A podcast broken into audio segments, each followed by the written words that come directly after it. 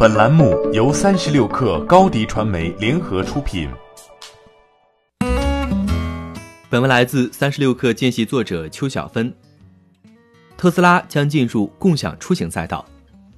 据报道，特斯拉计划上线拼车应用程序，意味着特斯拉在实现完全无人驾驶之前引入人类驾驶员。马斯克将这项服务称作特斯拉网络。他在上周的财报会议上曾经重申过这一计划，并表示，在组建起像 Robotaxi 这样的车队之前，实现汽车共享是有意义的，因为我们可以在监管机构批准自动驾驶之前先开始共享业务。早在2019年特斯拉自动驾驶日上，特斯拉宣布 Robotaxi 服务将最快于2020年上线。按照马斯克原先的设想，车主在激活 FSD 功能加入特斯拉网络之后，通过新发布的 App。将自己的特斯拉电动车加入到网约车车队中，也可以用 App 叫车出行。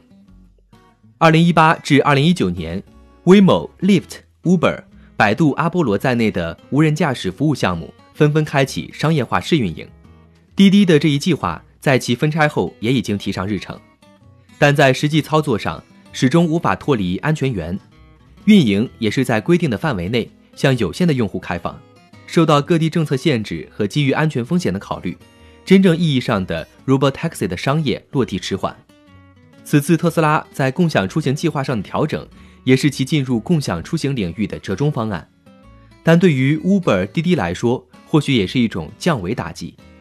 特斯拉此前公布的数据显示，其用于租赁的车辆已经占四季度总交付量的百分之八。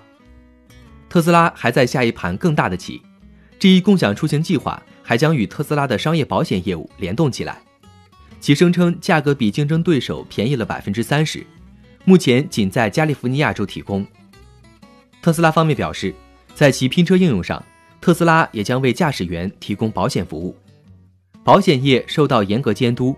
马斯克此前称，特斯拉正推进保险服务应用到其他地区，尝试备案，同时也在使用用技术手段进一步降低费率。特斯拉没有为在加利福尼亚州以外扩展特斯拉保险以及发布特斯拉网络乘车共享应用程序提供时间表。特斯拉的交付量正在不断打破记录，加上其新的想象力，促使特斯拉股票正受到二级市场看好。欢迎添加小小客微信 xs 三六 kr 加入克星学院，每周一封独家商业内参。终身学习社群，和大咖聊风口、谈创业，和上万客友交流学习。高迪传媒，我们制造影响力。商务合作，请关注新浪微博高迪传媒。